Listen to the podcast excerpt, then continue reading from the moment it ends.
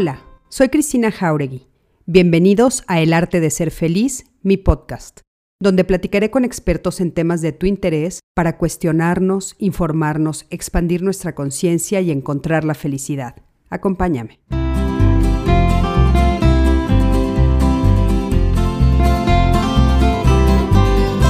Hola, ¿qué tal? Buenas noches. Me da muchísimo gusto saludarlos y darles la bienvenida una vez más a estos lives, eh, por supuesto, eh, como todos los lunes y los miércoles que estamos haciendo en colaboración con Código Felicidad. Yo soy la conductora eh, de estos lives, Cristina Jauregui, soy terapeuta humanista y bueno, me dedico a también Canal 11, estoy en Canal 11, soy conductora de Canal 11, también soy escritora y bueno, eh, lo que estamos haciendo a través de estos lives, eh, que son pues en apoyo a Código Felicidad, en colaboración con Código Felicidad, es llevar a todos ustedes eh, todos los temas de salud mental que son importantes para la sociedad, para las familias a nivel personal que podamos acercarnos a especialistas en diferentes temas que les ayuden a todos ustedes. Sabemos que estamos en época de pandemia y que una de las crisis más fuertes que se está viendo, que ya está aquí con nosotros y que parece ser que todavía va a ser más fuerte en unos meses, es justamente la crisis de la salud mental y todo lo que esto implica. Entonces, bueno, pues esto se lo estamos ofreciendo a ustedes, como ya saben, de manera gratuita. Por favor, eh, pues únanse a nuestras redes para que se enteren compartan, compartan con sus seres queridos, compartan con todas las personas que ustedes conocen, compartan por favor para que eh, podamos estar llegando a todos sus hogares y a todos lados. Em, le doy las buenas noches a Monse Ábalos. Buenas noches, Monse, ¿cómo estás? Eh, Odette Rodríguez, Tania Rico, Pati Lorenzo, Araceli Verona, Ana Sofía Campero, Laura Rubalcaba, Maricruz Morante, en fin, a todos les doy las buenas noches, este Moni del Valle. Buenísimo tema, nos hace falta escucharlo. Yo también creo. Ale Méndez, ¿cómo estás? Y a todos, a todos. Y bueno, por favor, quiero que me ayuden a compartirlo con eh, todas las personas eh, que ustedes conocen que tienen un tema de trastorno por déficit de atención e hiperactividad. Muchísimas personas eh, están lidiando con este tema, con sus hijos, con sus sobrinos, con sus nietos, en fin, con todo el mundo. Y eh, es muy importante saber qué es lo que podemos hacer. Y para platicar de este tema, pues bueno, eh, tenemos este día con nosotros al doctor Juan Carlos Pérez Castro. Él es eh, director de Proyecto DA, que es justo un, un proyecto que desde hace muchos años, estábamos justamente platicando ahorita de eso, eh, se dedican a ayudar a todas las personas, papás, mamás, a las familias en general, a enfrentar esto que tiene que ver con el trastorno por déficit de atención. Entonces, bueno, pues me da muchísimo gusto darle eh, las buenas noches al doctor Juan Carlos Pérez Castro. Juan Carlos, ¿cómo estás? Bienvenido. Hola Cristina, muy bien, muchas gracias. Muy buenas noches y un gusto que me hayas invitado y compartir con tu auditorio. Y bueno, efectivamente nosotros en Proyecto DA, pues eh, pretextos e invitaciones de estas queremos todos los días, porque es justamente lo que nos permite poder llegar con la información de lo que nos interesa mucho acercar a la gente, que es lo del trastorno por déficit de atención y hiperactividad y otros trastornos asociados. Ah, por supuesto, y bueno, eh, Juan Carlos, al contrario, para nosotros es todo un honor que ustedes, por supuesto, eh, hayan aceptado estar con nosotros y sobre todo, bueno, pues para informar a todas las personas sobre este tema. A mí me gustaría empezar preguntándote, ¿qué es esto? ¿De qué estamos hablando? Cuando hablamos de trastorno por déficit de atención e hiperactividad, ¿de qué estamos hablando? Bueno, estamos hablando de un problema del neurodesarrollo.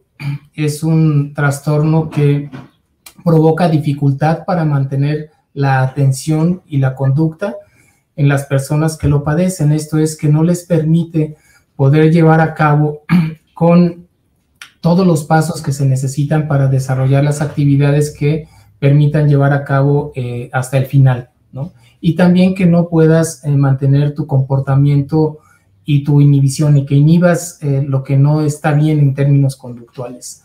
Es un problema del neurodesarrollo porque sabemos que existe una evidencia genética es uno de los trastornos psiquiátricos con mayor heredabilidad que existe actualmente, hasta con un 75% de posibilidades de pasarlo de padres a hijos. No hay un solo gene involucrado, son muchos y por eso cuesta trabajo identificarlo, pero sabemos que los genes que están involucrados son los que entran en el, eh, eh, lo que se llama el sistema dopaminérgico. ¿Qué es lo que pasa dentro del cerebro cuando alguien padece del TDA? Es que en nuestras neuronas se conectan una a otra a partir de un proceso que se llama sinapsis. La sinapsis logra una conexión que te permite llevar a cabo las tareas y actividades normales que tenemos en la vida. Cuando esta conexión no se da o se da de una manera defectuosa, entonces la respuesta no es la adecuada y eso es lo que le pasa a los niños, sobre todo que padecen TDA, que sus respuestas no son las adecuadas, que sus tiempos no son los mismos, que pudiera haber un retraso en sus respuestas y que sí es importante señalar, no tiene absolutamente nada que ver con el coeficiente intelectual. Pueden ser tan inteligentes o no como cualquiera. El trastorno es otra cosa. Y sabemos que el trastorno acompaña a lo largo de la vida le afecta a niños, adolescentes, jóvenes y adultos. Obviamente que por los entornos van a ser distintas las afectaciones, pero el problema en el cerebro es exactamente el mismo a lo largo de la vida siempre y cuando no se haya tratado. Oye, fíjate que me llama mucho la atención, Juan Carlos, esto que dices que se hereda, ¿no? Porque, bueno, conforme va avanzando todos los estudios en todo lo que tiene que ver eh, sobre los problemas de salud mental, cada vez, bueno, nos vamos enterando de cosas nuevas y vamos aprendiendo más de cada una de estas situaciones, ¿no?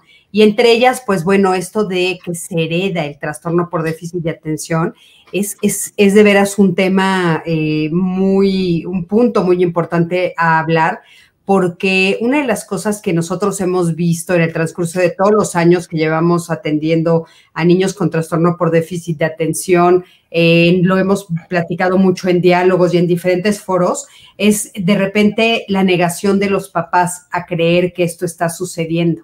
O sea, la negación de papás y mamás, o sea, de los padres en general, a entender, o sea, es como si hubiera una confusión y por lo general te dicen es que no le pones límites adecuados, ¿no? Es que no tiene la educación que debería de tener, es que lo dejas hacer lo que sea, es que eres una mamá barco, eres un papá barco, y ahora resulta pues que no solamente eso no es cierto, sino que aparte sí están involucrados tus genes y tú en, en que esté sucediendo esto a alguno de tus hijos.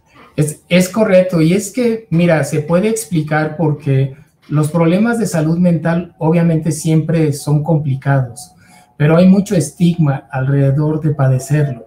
Entonces, eh, si tu hijo tiene pie plano y lo necesitas llevar al ortopedista para ponerle unas botitas, aunque se vea raro y tenga que caminar chueco un tiempo, no es, no es problema. Si tu hijo tiene un problema de visión, incluso de oído, y tiene que usar aparatos o anteojos, cada vez la sociedad está más lista a aceptar esas cosas sin problema. Pero un trastorno mental eh, tiene una implicación que le afecta a la persona, pero le afecta más en el caso de, los niños a los papás. Y por eso los papás inmediatamente bloquean y niegan y dicen, esto no es cierto. Porque no tienen una evidencia que muestre que hay el problema. Por ejemplo, si tuvieras un hijo o una hija con síndrome de Down, en cuanto tú lo ves, pues no necesitas ser experto para decir, aquí hay un problema. Y, de inmediato te vas a volcar a ver cómo le ayudas a este niño o a esta niña para enfrentar su déficit que tiene por el problema del síndrome de Down. ¿Te va a doler? Sí, pero generalmente la gente reacciona más rápido. En el caso del trastorno por déficit de atención y hiperactividad, no hay una evidencia que a simple vista podamos observar para decir, mira, tu hijo tiene esto. Entonces, cuando tú haces la mención o hay la sospecha de, de la posibilidad del diagnóstico, de inmediato hay un bloqueo. Sin embargo, fíjate, déjame decirte que nosotros en el proyecto DAG, muchos papás que llegan con nosotros, obviamente llegan preocupados por sus hijos, pero cuando empiezan a conocer qué es el trastorno, qué pasa en el cerebro, cuáles son los síntomas, empiezan a voltearse a ver y diciendo, no es posible, me está describiendo. Y hay papás que nos dicen, es que me estás describiendo cuando yo era niño y a la fecha sigo teniendo esos problemas que estás narrando. Obviamente que hay quien logra salir adelante, pero muchas personas no. Y eso es lo que tenemos que intentar. No se necesita pensar que un trastorno tiene que ser extraordinariamente grave o fatal para hacer algo. El chiste es que la persona pueda estar bien, pueda ser feliz con lo que tiene, incluso con el trastorno, y para poderlo ser necesita conocerlo y necesita reconocerlo si lo tiene, porque eso le va a permitir enfrentarlo.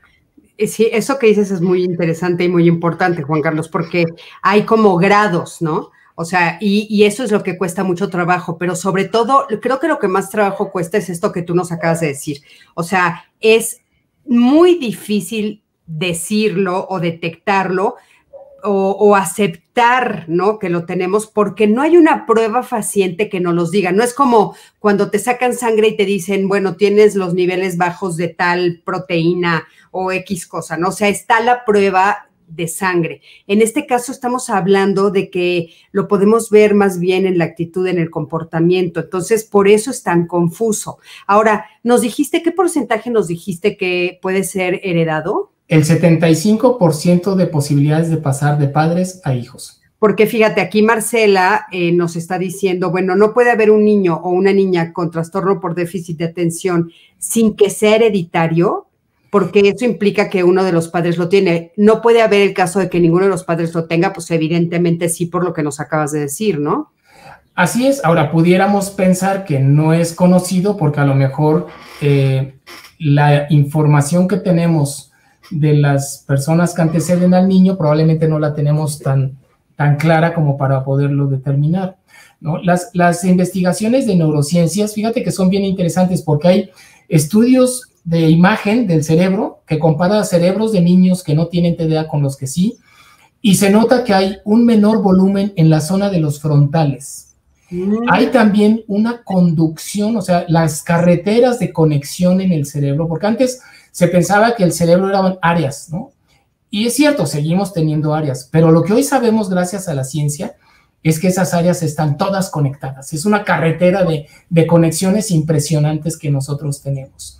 Entonces, ahora sabemos que niños que tienen TDA, su volumen cerebral está más pequeño. Por eso se denomina trastorno del neurodesarrollo, porque significa que su cerebro no está creciendo ni se está desarrollando a la misma velocidad que los demás.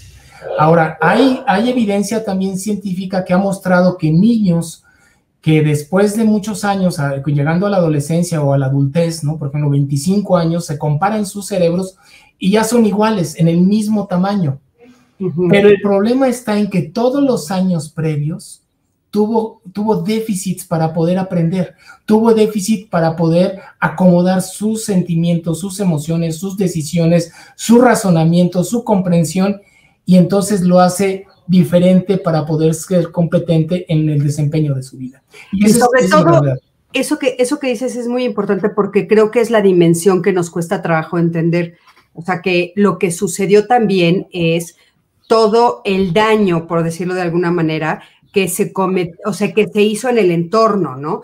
Porque de repente eh, es difícil cuando tú tienes un hijo con trastorno por déficit de atención, la aceptación primero tuya, después de tu pareja y después, por supuesto, de la sociedad, de la familia, de eh, eh, la escuela, los maestros. Y lo que yo siento que pasa con los niños que tienen este trastorno es que reciben muchos golpes de rechazo muchos golpes de rechazo, muchas, eh, no, no, los invitan a las fiestas, no los invitan a las casas, a los propios papás les empieza a, parecer muy difícil, ¿no? Por ejemplo, aquí nos está diciendo eh, la doctora Patti, dice, es muy triste todo lo que una madre sufre con los niños y más triste cuando no hay empatía ni por parte de maestros ni de la sociedad. Y uno como padre termina aislándose porque te cansas de que todo el mundo te tache de mala madre, de que están sobreprotegidos, que son groseros y son malos. Pati, tienes todas las razones, que esa es la parte que está siendo muy difícil para las familias y para los propios niños diagnosticados con trastorno por déficit de atención. Y ya ni se diga con hiperactividad, Juan Carlos, que me gustaría que nos explicaras la diferencia. Mira, los, los síntomas principales del trastorno son tres, inatención, que es esta dificultad para sostener la atención el tiempo suficiente para concluir satisfactoriamente una tarea. O dicho de otra manera, que te puedas resistir a la distracción. El otro síntoma es la hiperactividad y es que todo reaccionas con movimiento. Cuando eres niño o es niño pequeño, el movimiento es muy físico. Cuando se es adolescente, joven o adulto, el movimiento es cognitivo. O sea, como dicen los chavos ahora, la ardilla les está girando frecuentemente. Y la impulsividad, que es el tercer eh, síntoma, es cuando tú no puedes meter freno a los impulsos, ¿no? Eh, y eso sucede con tus pensamientos y puedes decir cosas que no deberías de haber dicho, puede ser con tu movimiento también, etcétera, y eso te mete en problemas de conducta. Entonces, esos tres síntomas normalmente se presentan de dos maneras. O es predominantemente inatento, y eso te va a provocar sobre todo bajo aprovechamiento académico y problemas de aprendizaje, o bien eres predominantemente hiperactivo o impulsivo y eso te va a provocar que tengas problemas de conducta. Y hay los casos en donde son mixtos, o sea, son inatentos y son hiperactivos impulsivos. Como en muchas ocasiones donde se empieza a detectar y observar es en la escuela, un maestro o una maestra a quien va a empezar a señalar es al niño latoso, al, al malportado, al inquieto, pero no al que no está pudiendo aprovechar académicamente lo que le estás dando como profesor. Entonces, por eso es que eh, se empieza a decir que es más hiperactivo, ¿ves? Por eso toma como más fuerza nuestro comentario de, es que la hiperactividad y mi hijo es hiperactivo o tu hijo es hiperactivo. No, yo tengo, por ejemplo, mi, mi, nombre es Juan Carlos, mis apellidos son tres, Pérez Castro Vázquez. Me puedes decir Juan o me puedes decir Juan Carlos, pero yo siempre tengo mis cinco nombres. No hay vuelta de hoja. Entonces, tú eres, el trastorno es de inatención e hiperactividad, pero probablemente alguno pueda predominar más. Cuando es más la inatención se pierde a veces de vista. Incluso las niñas padecen más inatención y los niños padecen más hiperactividad e impulsividad. O sea, sí es un tema de género. Es un tema de género de alguna manera por cuestiones hormonales. ¿no? Ah, la, testosterona provoca que ciertas conexiones se vinculen más con el déficit de motor, y entonces se provoca más hiperactividad. Y en el caso de la inatención, por, en el caso de las mujeres, está más propenso a ser. Por eso incluso de adultos, las manifestaciones en los hombres va a ser más de ansiedad y en las mujeres más de depresión. Entonces, se va, ¿cómo se van acomodando las cosas? Lo que pasa es que no es lo mismo un adulto que un niño, pero el origen pudo haber sido justamente ese trastorno por déficit de atención e hiperactividad. Por eso no es con o sin hiperactividad. Ahí está. Pero probablemente no le afecta tanto como si fuera tan predominantemente ese síntoma. Fíjate, a ver, aquí eh, Judith Feliz nos dice, buenas tardes, noches, muy buen tema. A mi nieto mayor fue diagnosticado con trastorno por déficit de atención e hiperactividad le sugirieron que usara un calendario de actividades, le limitaron el azúcar, entre otras cosas.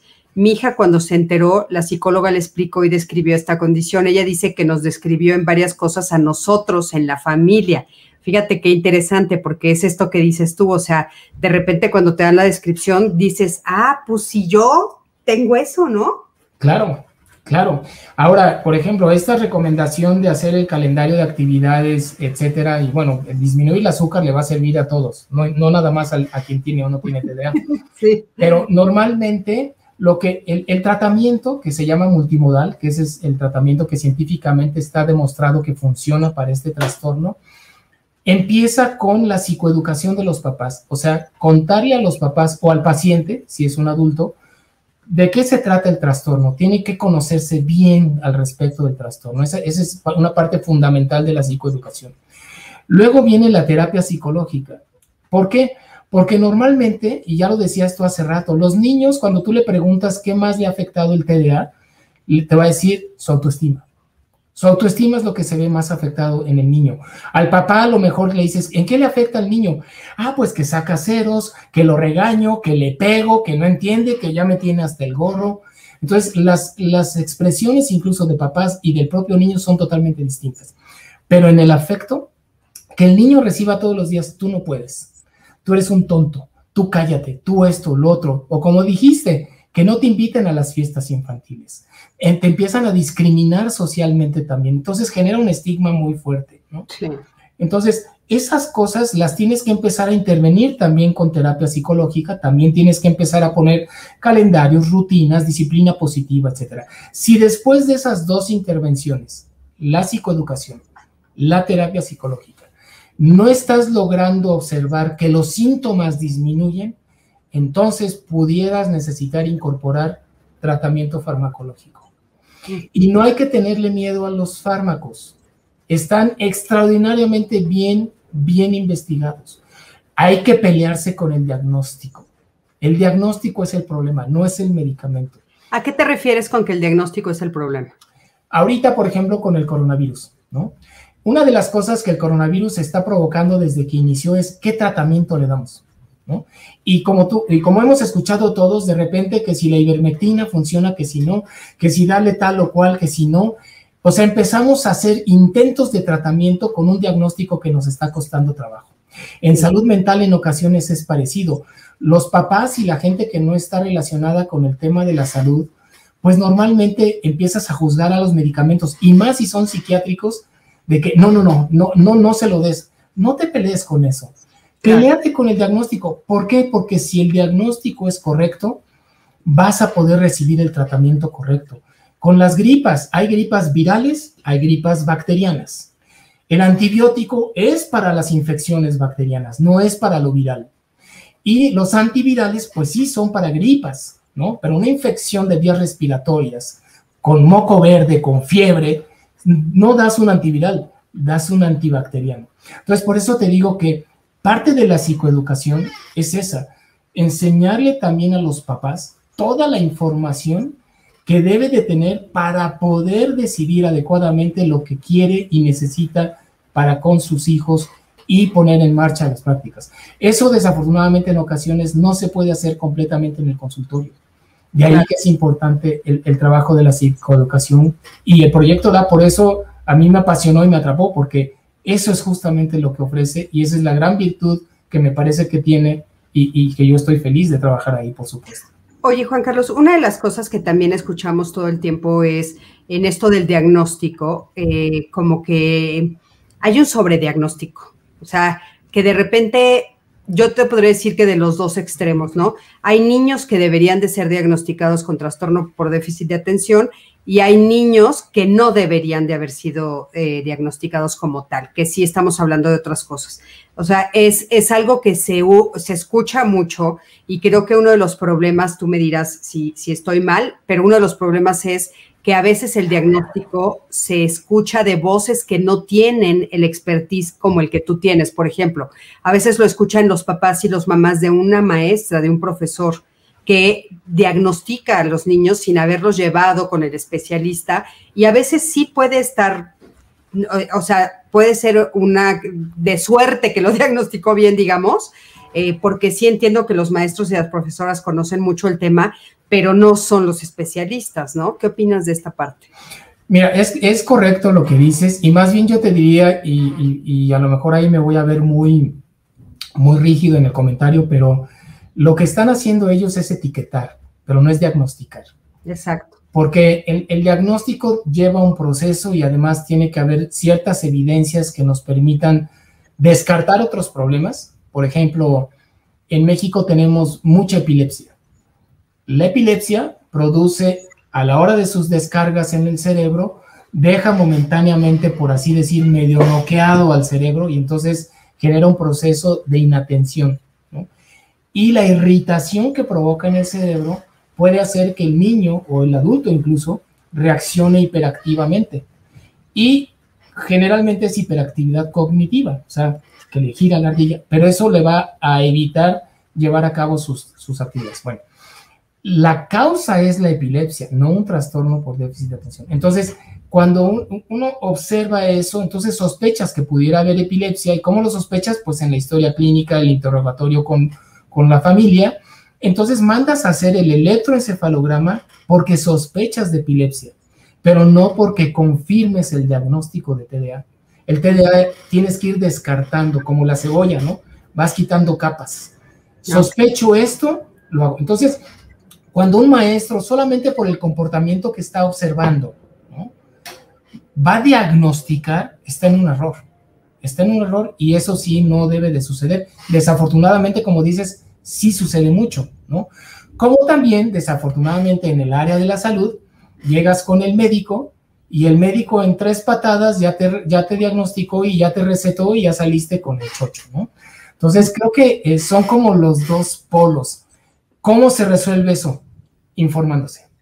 O sea, los, los papás tienen derecho a informar y tienen derecho a exigir la información, ¿no? Tanto al docente, tanto al psicólogo, tanto al médico. Nos está preguntando, por ejemplo, o sea, ¿cómo saber si el diagnóstico es correcto? Nos dice Karina Vilchis. ¿Y a dónde acudir? O sea, si tenemos este problema tan fuerte, ¿no? De, estar siendo señalados, de suponer que eh, el niño o la niña tiene alguna situación, pero ¿con quién acudo? O sea, ¿cuál sería el especialista? ¿Cuál, cuál es la especialidad que podría ayudarme a hacer esto que estás diciendo que es muy interesante ir quitando las capitas de la cebolla hasta llegar al diagnóstico, porque no hay otra manera, o sea, es ir descartando, como dijiste, ¿no?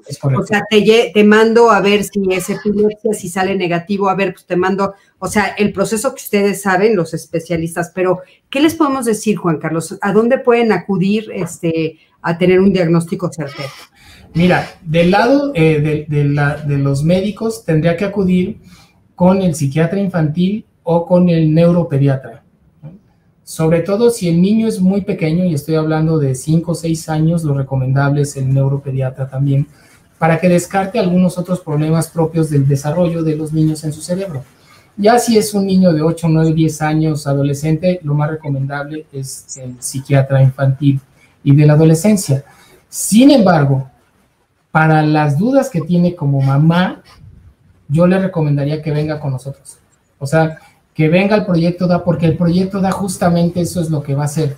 Va a poner en tus manos la información para que tú con esa información sepas si lo que te está diciendo el médico tratante o el psicólogo tratante, incluso los comentarios del docente, están en el camino correcto. Y también te permite abrir un diálogo en ese mismo nivel para poder eh, encontrar toda la información que te ayude al correcto diagnóstico y al seguimiento del tratamiento. Y, y ese, es, ese es lo que nos dedicamos, o sea, pueden visitarnos en Proyecto DA, nuestra página es cerebrofeliz.org y ahí es, hay mucha información que ya de por sí está arriba que les puede ayudar y si no, bueno, entren en contacto con nosotros que tenemos constantes eh, pláticas de orientación, cursos, grupos, etcétera, para papás. Cerebro, cerebro feliz. Cerebrofeliz.org. Ok, ya se los estoy poniendo eh, aquí para que eh, las personas que están eh, con la duda lo puedan, ahí se los estoy poniendo. Proyecto segurofeliz.org y me parece muy importante. Ahora, Juan Carlos, el tema que a, mí me interesa mucho que pasemos a esto que de la pandemia y todo lo que ustedes han descubierto y sobre todo porque sabemos que el 7 muchos niños van a regresar a la escuela pero ustedes me estabas comentando antes de, que entráramos al aire que han descubierto pues cosas interesantes que han sucedido en la pandemia con estos niños y niñas. bueno, mira, realmente observamos cosas interesantes que no nada más con los niños y niñas, sino también con los papás. Una, porque el confinamiento nos obligó a la convivencia 24/7 en casa todos, al menos durante las primeras tres o cuatro semanas, todo el mundo lo hicimos. Ya después depende de, si el trabajo lo permitía o no, pues muchos seguimos trabajando desde casa. Entonces, esto que hablabas de la heredabilidad, ahí se empezó a expresar justamente, ¿no? Papás que negaban la existencia del trastorno de sus hijos, al tenerlo todo el día, bueno, ellos mismos empezaron a jalar los pelos de punta y empezar a decir qué es lo que le está sucediendo a, a mi hijo. Bueno, pues bienvenido al conocimiento del trastorno de tu hijo. O sea, lo que tú no veías en el día a día porque el niño se iba a la escuela, que tu mamá, eh, digo, que tu esposa te lo decía, oye, algo está pasando con, con fulanito, y tú decías, no, lo que pasa es que edúcalo bien, dale un par de nalgadas, no le pones límites, es que tú eres muy este, consentidora, es que no sé qué, qué sé yo, bueno, ahí lo vivieron. Entonces empezó a brotar. Y empezó a brotar también el trastorno de los adultos, porque déjame decirte que este problema no es nada más de niños, es un problema también de adultos Entonces empezamos a observar y por supuesto que a nosotros pues nos empezaron a llegar muchas llamadas de peticiones de ayuda, ¿no? Entonces tenemos que estar realizando muchas actividades de apoyo para, para estas personas. Juan Carlos, pero ¿qué, ¿qué, cosas son las que se ven en los adultos? O sea, estos papás que de repente tuvieron la evidencia tan fuerte por estar en el confinamiento, ¿qué fue? ¿Qué es lo que empezaron a reconocer? Que dijeron, algo me está pasando o yo tengo algo también, aunque desde niño no me lo detectaran. Bueno, sobre todo empezaron a, sentirse con mayor irritabilidad y sobre todo los adultos y con mayor intolerancia al estar encerrados y la frustración. Elevó el consumo de tabaco, de alcohol y de atracones de comida. Los obligó también el confinamiento a postergar muchas cosas. Son, se volvieron muy procrastinadores, o sea, en lugar de hacer las tareas que tenías que hacer, o como no tienes tu compañero de al lado en la oficina que te dice, órale, ya vamos a hacerlo y entregarlo, pues entonces no lo hacían y empezaron a fallar también en sus propias labores. Entonces, eso además empezó a generar una carga emocional que desafortunadamente la desencadenaron de una manera no favorable, o sea, más bien violenta, confrontativa y más. Pero lo peor es que también empezó a enfrentarlos con sus hijos porque si los niños tienen, eh, eh, heredaron el mismo trastorno que tiene el papá, imagínate los dos ahí metidos, pues el niño también le contestaba, también le aburría la escuela, también no tenía ganas de hacer nada, entonces generó mucho caos, mucho caos adentro.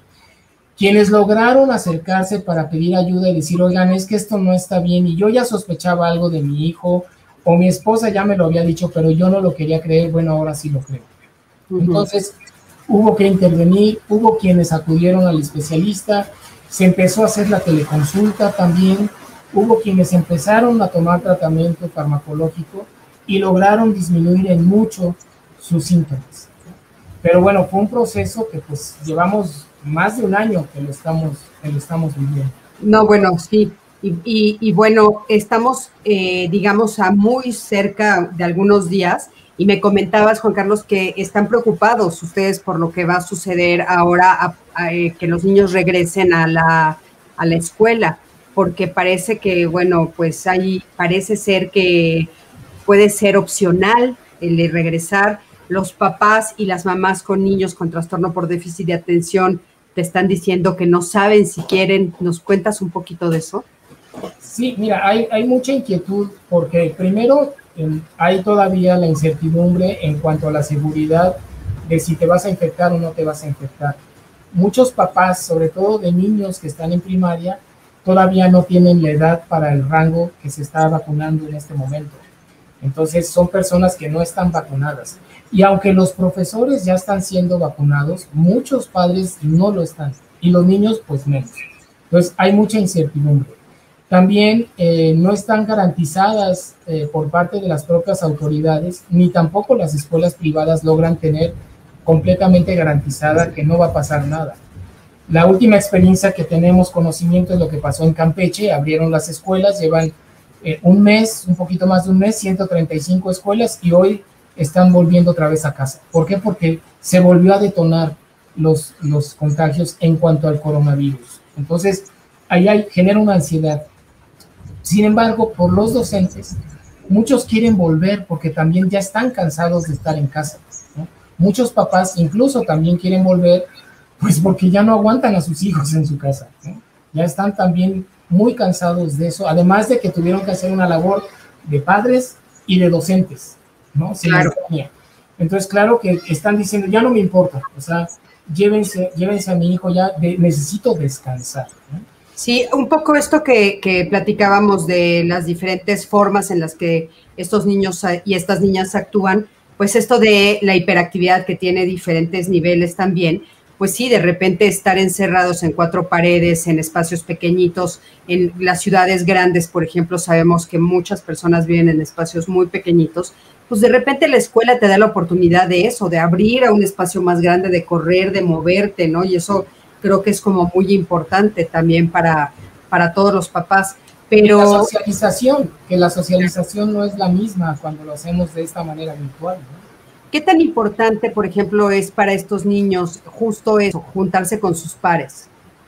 Es, es muy importante eh, para todos y sobre todo mientras más chicos, la socialización es fundamental. Y eso es algo que, eh, si me lo preguntas, diría que yo sería un motivo suficiente para volver a la escuela.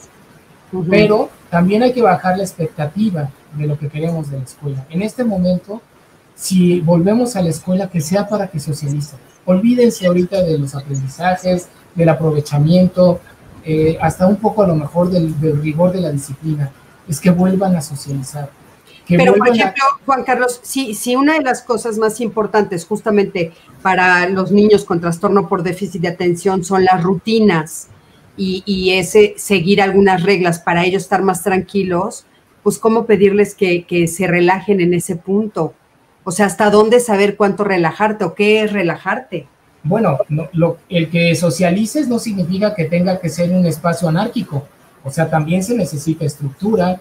Hay muchas actividades que los docentes pueden diseñar para poder participar con los chavos, que pueda ser algo más lúdico, que no, vas a llegar y a decirles, a ver, vamos a evaluar cuánto aprendiste de matemáticas para ver cómo ahorita en lo que salimos te, pongo eh, clases o te pongo y te exijo cosas para que te regularices en el conocimiento.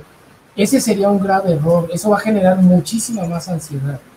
Pero los niños necesitan convivir, pero tampoco se trata de ahora vamos a tener recreo todo el día, no, hay que hacerlo con, con, con estructura, hay que hacerlo planificado, y que las actividades tengan un propósito y para eso están los docentes. Ahí sí se necesita de las competencias docentes para poderlo hacer, ¿no? Hay que tomar en cuenta que cuando inició la pandemia, ¿a qué se enfrentaron los docentes? Primero, el reto tecnológico. ¿Cómo mueves todo el sistema educativo presencial a lo virtual? Entonces hubo que resolver el problema tecnológico. Hubo quien lo resolvió, hubo quien no. Luego enseguida vino el problema pedagógico. O sea, ahora, ¿cómo les enseño? ¿Cómo aprenden los niños? Y finalmente vino el reto psicológico. ¿Por qué? Porque hay una afectación emocional, no nada más en los niños, en los padres, en los docentes. Entonces, de lo tecnológico a lo pedagógico, de lo pedagógico a lo emocional. Ahorita tendríamos que hacerlo al revés. Entonces, empezar con lo emocional, porque es lo que está más trastocado. Honestamente hablando, Cristina, dime, si yo tuviera un niño de escuela, yo ahorita quisiera que estuviera más tranquilo y más, más feliz, aunque no haya aprendido gran cosa. Ya estoy, la ventaja es que todos perdieron. Sí, estoy de acuerdo. ¿Sabes qué es lo único que nos, eh, yo escucho que preocupa mucho pues a los docentes, a las mamás, a los papás, etcétera, es el retraso académico, Juan Carlos, porque estamos hablando de un año de retraso, pero por ahí se está diciendo que este año va a significar pues una laguna muy, muy grande a nivel mundial y que bueno, aunque sea a nivel mundial, no podemos decir, ay, bueno, pues somos todos y no importa, ¿no? O sea, va a haber una laguna muy fuerte con todo esto de que, bueno, pues a los niños no se les reprueba, entonces todos van a pasar de año, pero no van a haber aprendido nada. Y en el caso de los niños con algún trastorno por déficit de atención, pues de repente va a ser tres veces más difícil que se pongan al día. ¿Qué les puedes recomendar a los papás? O sea, ¿cómo poder ayudar para que ahora sí que este gap o esta distancia se acorte lo más posible?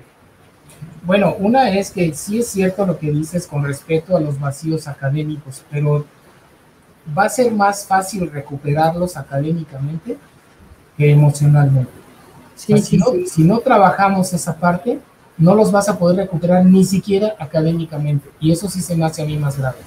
Hay que, no hay que perder de vista, y eso las, las últimas investigaciones nos lo han demostrado, alguien que padece TDA que no está tratado es más vulnerable al consumo de sustancias cuando se es adulto.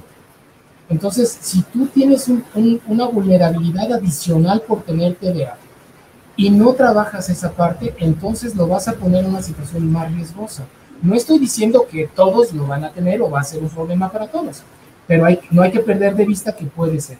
¿Qué, haré, ¿Qué hacer? Bueno, sí creo que se necesita intentar acercarse cada vez más padres con hijos en actividades, sobre todo lúdicas, que puedan jugar y que puedan jugar incluso en la computadora. Los niños con TDA les encantan las, las cuestiones en computadora, el Xbox, los juegos. Es más, a veces hasta nos ayudan a resolver los problemas de nuestros celulares sin saber cómo lo hicieron, ¿no? Pero entonces necesitamos acercarnos para escuchar dónde el niño está diciendo que le está haciendo más daño el confinamiento. Y normalmente no te va a decir que esté preocupado porque vaya a reprobar el examen. Está más preocupado por otras cosas. Y ahí es en donde entonces debemos de entrar. Ahí es donde, si no lo tenemos los recursos nosotros, es momento de poder pedir ayuda. Nosotros, por ejemplo, incluso ahorita en verano, en el proyecto DATE vamos a tener un, grupo especial para, para, adolescentes de 12 a 16 años de edad, porque es la edad que hemos visto que está en mayor crisis, todas, pero esta está particularmente en crisis. Y es un curso de verano. Entonces, igual hay un espacio para los chavos que tienen TDA que van a poder convivir y lo vamos a hacer en línea, pero ya lo hemos hecho en otras ocasiones y hemos observado que es muy bien aceptado y que tiene buenos resultados. Tenemos los grupos de apoyo para papás, donde los papás también necesitan su espacio para despotricar del trastorno, para quejarse de lo que quieran quejarse, para ser ellos. Y eso les ayuda mucho para después cuando se encuentran juntos. Entonces, si me preguntas qué recomendaría, bueno, acérquense de verdad, no por nada, tenemos buenas herramientas que les podemos ayudar. Ahorita lo podemos hacer en línea, entonces estamos trabajando un proyecto, por ejemplo, ahorita con 600 jóvenes en Tijuana, acabamos de terminar en Querétaro, estamos trabajando en otros estados, gracias a la tecnología. Entonces también, gracias a esto, estamos pudiendo acercarnos a otras personas y yo creo que eso es lo que podríamos ofrecerles también a quienes nos están escuchando en este momento. muchísimas gracias, Juan Carlos. Claro que sí. Ahora, en, eh, eh, bueno, entre que deciden también acercarse a ustedes, eh, yo encontré como algunas actividades que les pueden ayudar desde la casa, ¿no? Por ejemplo, esto de, bueno, eh, estructurar el día. Creo que a ellos les, esto que decías de las rutinas, ¿no? Estructurar los días sin ser completamente, como dices tú, rígidos. O sea, sí poder estructurar el día para ellos, a eso les ayuda, ¿no? Ellos les, no, porque no manejan muy bien la incertidumbre, ¿no? Con trastorno con déficit de atención.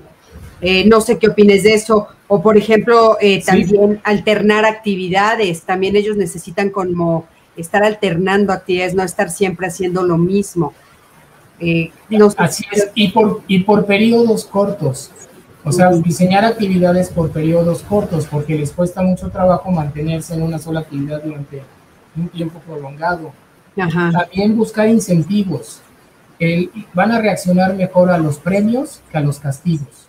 Pero los premios a cambio de determinada actividad, por ejemplo, eh, vamos a estos 10 minutos los vamos a dedicar a recoger la ropa del cuarto que está tirada.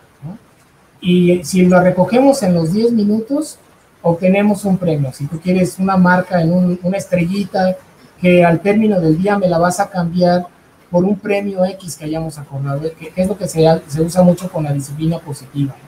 Entonces, el niño empieza a ver que por una acción obtiene un beneficio que es gratificante y empieza a generar entonces nuevos comportamientos que son menos tensos y que en lugar de que tú te pongas a gritarle que ya recoja su ropa, y que si no la recoge no se la vas a lavar, cosa que le importa poco al niño, más bien lo modificas la, la, la, la tarea para que pueda ser vista de una manera distinta. Ahora, muchos dicen, es que no tengo ni 10 minutos para dedicarme al niño. Pues te van a resultar más convenientes esos 10 minutos que todas las dos horas que vas a perder en la discusión, en el mal rato que te va a hacer pasar y todo. Entonces, hay que empezar también como adultos a modificar un poco de esas cosas. Tenemos algo de bibliografía también en nuestra página, consúltenla, porque hay, hay un libro que justamente está lleno de estrategias que ahorita vendrían muy bien. Es uno que se llama SOS, ¿Cómo criar a mi hijo con TDA este? a ver, enséñanos, perfecto. SOS. Ajá. SOS, ¿cómo criar a un hijo con TDA? Oye, este nos están preguntando también dónde pueden inscribirse al curso que estás ofreciendo. Es justamente eh, en, donde te... En la página de cerebrofeliz.org. Ah, eso es muy importante. Ahí, ahí está toda la, toda la información. También pueden consultarnos en nuestras redes sociales. En, en, el Facebook hay mucha información también de Proyecto DA. ¿Nos puedes poner el libro otra vez, Juan Carlos, por favor, para que lo vean? Perfecto. Oye, y otra cosa que también nos están preguntando, las comorbilidades, o sea, ¿qué otras cosas puedo yo encontrar en mi hijo o en mi hija? Por ejemplo, puede tener esquizofrenia, aparte de trastorno por déficit de atención, bipolaridad, ¿alguna otra cosa sí se da en esos casos? Sí, Senan, pero para, para que sea comorbilidad, tiene que, el término comorbilidad significa que es otro trastorno que sucede al mismo tiempo que está sucediendo el TDA y por causa del TDA. ¿Cuáles son los que principalmente se presentan? El trastorno de ansiedad, en un porcentaje elevado, el trastorno oposicionista desafiante, que ese generalmente se da en los adolescentes, el trastorno de conducta, el trastorno Gilles de la Tourette o los tics, que también se da. ¿Cuál es ese? El, el Gilles de la Tourette o los tics, por ejemplo, los famosos niños tartamudos que nosotros Perdón que está lloviendo durísimo, ¿eh? Sí, aquí también, aquí también está, pero rudo. Y acaba de caer un rayo en serio, mira. Ah, estamos cerquita porque aquí también. Entonces, eh, esos trastornos pues complican. Mira, fíjate, justamente hay un, eh, ahora sí que aprovechando, pero este es otro libro que escribí que está justamente relacionados con las comorbilidades y en el aula. Y esto trae muchas estrategias, muchos, muchos. ¿Y dónde, dónde se pueden encontrar, Juan Carlos? En la página de cerebrofeliz.org antes los encontrabas en todas las librerías, pero bueno, ahorita, pues después de la pandemia, pues todas, todas, lo que había nos lo regresaron, entonces lo estamos teniendo directamente en nuestra página. Y ahorita, por ejemplo, por ser la quincena del maestro y el mes eh, de la mamá y que acaba de pasar el día del psicólogo, todos tienen descuento. Entonces también hay, hay, que aprovechar el comercial. No, hombre, buenísimo. Y es que aparte, sabes que, como bien dijiste tú, una de las cosas más importantes es la información. O sea, es que nosotros como papás nos informemos para poder ayudar a nuestros niños. Eh, Montserrat Ábalos nos está haciendo una pregunta que me parece muy importante. Dice, ¿es cierto que los niños que padecen trastorno por déficit de atención son más propensos a tener tendencias suicidas de adultos debido a su impulsividad no atendida? ¿Es cierto esto? No, por causa del trastorno no, no, no es cierto. No hay evidencia científica que demuestre que el trastorno provoca mayor tendencia suicida. Ahora, un mal manejo del niño en un ambiente desfavorable y con estas señalizaciones que hablábamos en contra del chico, puede provocar que si tiene también un trastorno de, ansiedad o depresión, lo puede llevar a, a, buscar el suicidio, sí. Y ha habido casos desafortunados que hemos conocido, sí.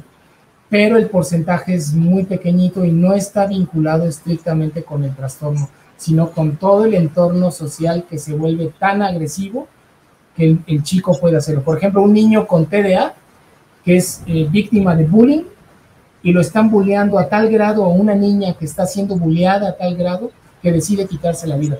Pero decide quitarse la vida por el bullying que le están haciendo, no tanto porque tenga el trastorno. Sí, sí, sí, muy importante. Eso es importante diferenciar.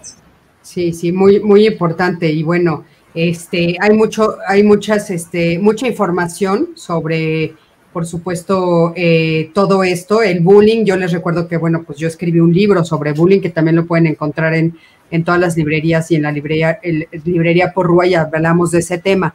Oye, eh, una de las cosas que, que dijiste mucho al principio, Juan Carlos, es esto de la socioeducación, ¿no? Dice, ¿y dónde la, la psicoeducación perdón, la psicoeducación, discúlpame, Ley. ¿Dónde, ¿Y dónde obtener la psicoeducación? Yo voy a un hospital y ya diagnosticaron eh, con TDAH a mi hija, TDA a mi hija. ¿Dónde? O sea, ¿qué, ¿a qué se refiere esto? ¿Qué, ¿Qué significa esto de la socioeducación que dijiste que es tan importante?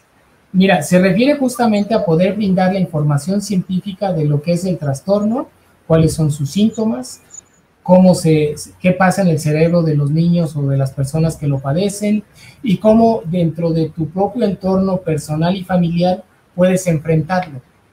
También qué pasos se tienen que seguir para llegar al diagnóstico, como lo que me preguntabas, quién es el especialista que lo debe de tratar, cuál es la terapia psicológica que mejor funciona.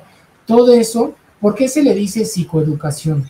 Porque la información va a ayudar a quitar las dudas que generan ansiedad o que generan mucho miedo de enfrentar situaciones. Entonces, cuando tú tienes el poder del conocimiento, tu entorno psicológico mejora mucho y te puede ayudar a tomar mejores decisiones. Un, consejo que nos dan siempre es, nunca tomes decisiones cuando estás enojado o cuando estás extraordinariamente feliz. como cuando te dicen no vayas al súper cuando vayas hambre, te digo cuando tengas hambre. Sí. ¿Por qué? Porque vas a gastar cosas que no tenías porque el hambre te va a provocar cosas que no deben de ser. Bueno, la psicoeducación te ayuda precisamente para un problema de salud mental, acomodarlo mejor y enfrentarlo de la mejor manera.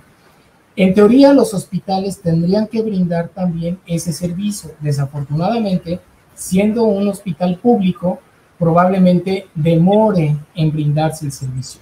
Y, como te decía yo al principio, en la consulta privada, no todos los médicos o no todos los especialistas lo hacen. Claro. En ocasiones refieren al psicólogo y, o a la psicóloga, y a veces el psicólogo y la psicóloga, si no tienen esta mirada de empoderar con el conocimiento a los padres, más bien entonces atraen a que te metas en su canal de terapia. Mm. Y eso no es precisamente la psicoeducación. Entonces, nosotros en el proyecto DA, eso es lo que hacemos en los grupos de apoyo, que son grupos de apoyo de padres que capacitan a otros padres con lo que necesitan saber para enfrentar este problema y tener el conocimiento eh, al respecto. Ese, eso es lo que también nosotros hacemos. Y la información sigue, está en la página. O sea, realmente en la página pueden consultar muchas cosas de lo que tenemos. Claro, eso, eso es muy importante entenderlo. Eh, bueno, una de las cosas que me decías al principio es, a veces es por falta de información de los mismos especialistas. O sea, el que no saben eh, o no, no, lo tienen como muy bien digerido la importancia de que los papás estén enterados. Y a veces también eh, pues te sientes como amenazado que un papá sepa más que tú, ¿no? Porque pues crees que, pues, eh, que te va, pues, a rebasar, no sé, Juan Carlos, es muy extraño, pero tienes razón, o sea, la información es importantísima para que todos los papás que están sufriendo una situación así, pues puedan enfrentar eh, de una mejor manera esta situación.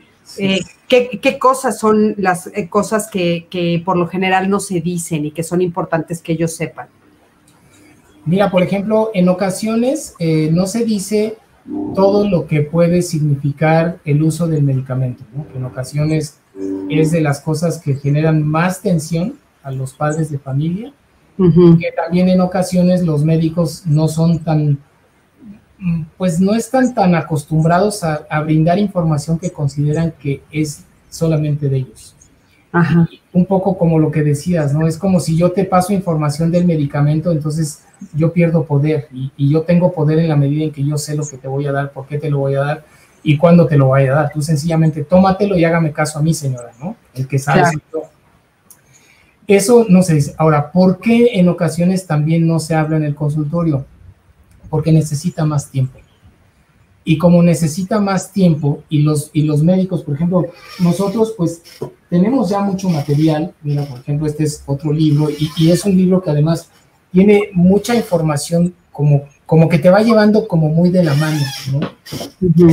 Este, fíjate, este es todo un, documento para los chavos adolescentes, ¿no? Que les enseña lo que, lo que pasa en el cerebro, que tomen sus decisiones. Todo esto lleva tiempo. Y eso no se hace en la consulta. Y entonces, por eso eh, hay muchas cosas que te decía yo, es lo que se calla en el consultorio. Entonces, eh, ¿qué hemos hecho en el, en el proyecto DA? Pues tratar de acercar, mira, este es el de los grupos de apoyo, este es todo el, todo el libro que lo van juntando como fascículos por semana a semana. Y tiene una actividad, una tarea, un, documento científico y luego ya la gente lo trabaja en su casa. ¿no? Al término del, curso, tú tienes tu libro completo, tienes tu material. Eso al principio, hace años, cuando empezamos, obviamente que muchos médicos se enojaron y dijeron, ¿por qué le estás dando esa información a los papás? Bueno, pues porque es su derecho. Hoy por hoy, y hay investigaciones también en Estados Unidos y en otros países de Europa, han demostrado que esto cambia significativamente el pronóstico de un niño con TDA y el diagnóstico y el tratamiento se vuelven de lo más sencillo. Ahora tenemos afortunadamente muchos médicos especialistas que dicen bienvenidos los que vengan de Proyecto DA. ¿Por qué? Porque hay muchas cosas que yo no tengo tiempo de poderles explicar, pero si yo sé que ellos están participando en los grupos de apoyo, ahí se los van a explicar y yo voy a mejorar mi intervención terapéutica, que es así es su tarea, ¿ves? Y entonces nos vemos complementarios. Cuando nos vemos complementarios, éxito rotundo. Cuando no, entonces fracaso rotundo también y desafortunadamente son los niños los que pagan el plato roto al respecto. ¿no? pues te agradezco muchísimo, Juan Carlos, porque se me hace muy, muy importante. Otro de los temas que también les da mucho miedo a los papás y que no hemos tocado un poquito más a fondo es esto de la medicina. O sea, las preguntas que nos hacen es, eh, ¿la van a tener que tomar para siempre? ¿Es solo un periodo? Eh, ¿Cómo saber si es la medicina adecuada? ¿Qué podríamos decir sobre el medicamento? Bueno, ¿cómo saber que la medicina es la adecuada? Pues cuando los síntomas eh, que se supone que el papá también identificó, el medicamento los disminuye. ¿Cuánto tiempo? Hay casos en los que tiene que tomarlos por largo tiempo, hay casos en que no. Hay tres eh, eh, componentes que, me, que se los escuché al doctor Oscar Sánchez, un psiquiatra infantil, y, y la verdad los hago propios porque me gusta mucho lo que dice con respecto a los medicamentos. La menor cantidad de medicamentos posibles en las menores dosis posibles durante el menor tiempo posible. ¿Sí? Menor cantidad de medicamentos, menor dosis y menor tiempo. ¿Cómo sabemos estos tres componentes cuando el diagnóstico lo tenemos certero? Y el medicamento va a hacer en los niños, en los jóvenes o en los adultos que lo usen, lo que en estos momentos, Cristina, están haciendo para ti los anteojos te van a permitir que funciones. Yo no sé por qué usas los anteojos. No sé si es un problema de tu ojo, que tienes un problema en la estructura del ojo, o puede ser que no tienes nada en tu estructura del ojo, más bien que el nervio óptico no está conduciendo adecuadamente la señal. O todavía un problema más grave, neurológicamente, tu cerebro no está pudiendo representar lo que te llega a través del ojo, que corre por el nervio y que se tiene que representar e interpretar en tu cerebro, ¿no? Para que tú sepas que tiene volumen, color, tamaño, etcétera, etcétera.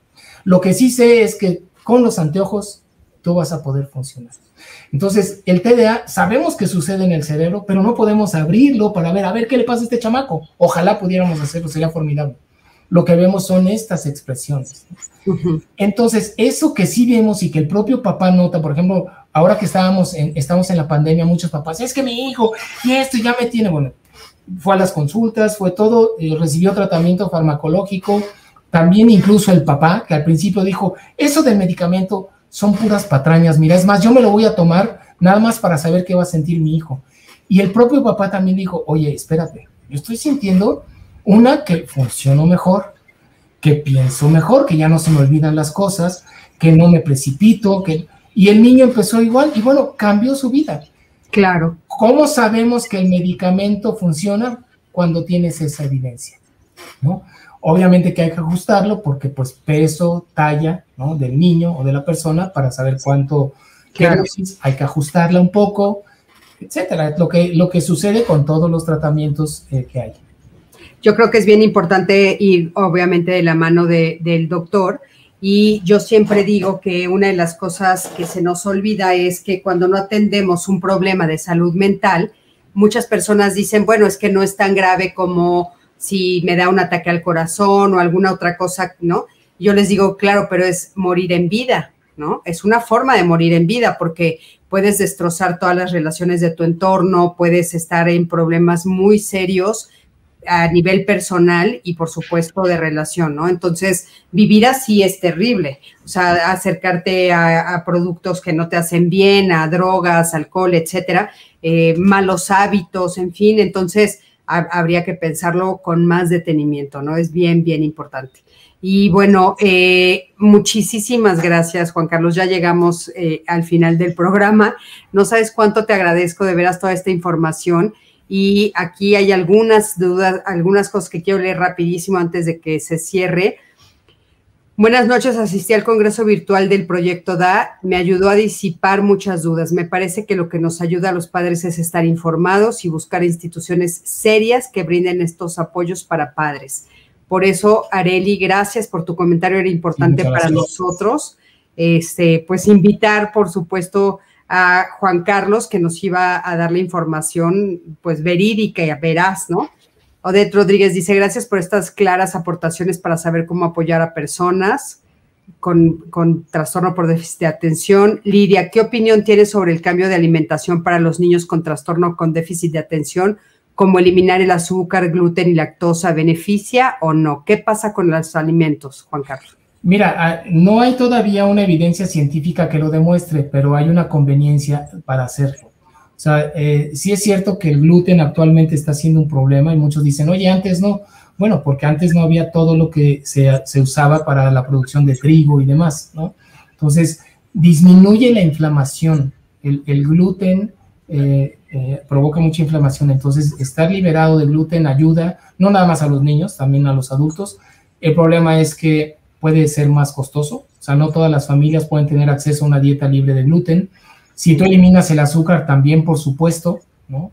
Eh, y todo. Ahora, si alguien quiere incorporar algunas cosas que puedan ayudarle, bueno, los omegas, los omegas son eh, muy buenos para favorecer la adecuada conducción neuronal y sobre todo para los procesos de atención. Hay cada vez más investigaciones que lo demuestran, entonces consumir pescados, sobre todo eh, cosas que, se, que te la aportan de manera natural, ¿no? Eh, si se puede evitar el comprar suplementos, ¿no? Pues sería lo ideal, pero bueno, si no hay algunos que valdría la pena, y pues, eh, aunque suena feo decirlo, pero también en los suplementos, eh, si compran algo muy barato puede ser contraproducente. Hay que meterle dinero para que sea de buena calidad. Si no, entonces puede, puede no resultar y puede ser como una fake news, ¿no? O sea, crees que te lo estás tomando, pero realmente no te lo estás tomando. Claro, sí, sí, es cierto. Desgraciadamente también eso sucede, hay que tener mucho cuidado con eso. Pero bueno, Juan Carlos, muchísimas gracias una vez más. Eh, ya como les dije eh, y les puse aquí, se los vuelvo a poner, proyecto da cerebrofeliz.org, ahí pueden localizar a Juan Carlos todos los libros que nos estuvieron en, eh, que nos estuvo enseñando. Pueden pedirlos ahí porque nos están preguntando dónde conseguir los libros. Se consiguen ahí en, en la página para que ustedes puedan tener acceso. Por favor, compartan compartan este, toda esta información que les estamos dando, compártanlo con sus seres queridos. Creo que es bien, bien importante que eh, pues estemos todos eh, sabiendo toda esta información y aparte ayudando a todos los niños justamente ahora que vamos a regresar ya otra vez a las escuelas y pues ayudarlos de la mejor manera a ellos y a todas las familias. Este, buenas noches a todos. Por favor, eh, eh, como les decía, compartan y nos vemos la próxima sesión que es el miércoles, miércoles 26. Y vamos a tener a Rosa Argentina Rivas Lacayo. Ella nos va, Rosita, que tanto la queremos también, nos va a hablar sobre la resiliencia la importancia de la resiliencia justamente para enfrentar todo lo que estuvimos viviendo lo que estamos viviendo, lo que vamos a vivir, cómo le podemos hacer y por qué es importante la resiliencia justamente para acercarnos más al bienestar y a la felicidad. Así es que los veo el próximo miércoles a las 7 de la noche. Una vez más, buenas noches. Muchísimas gracias, Juan Muchas gracias, Cristina. Buenas noches. Un abrazo fuerte. Hasta luego.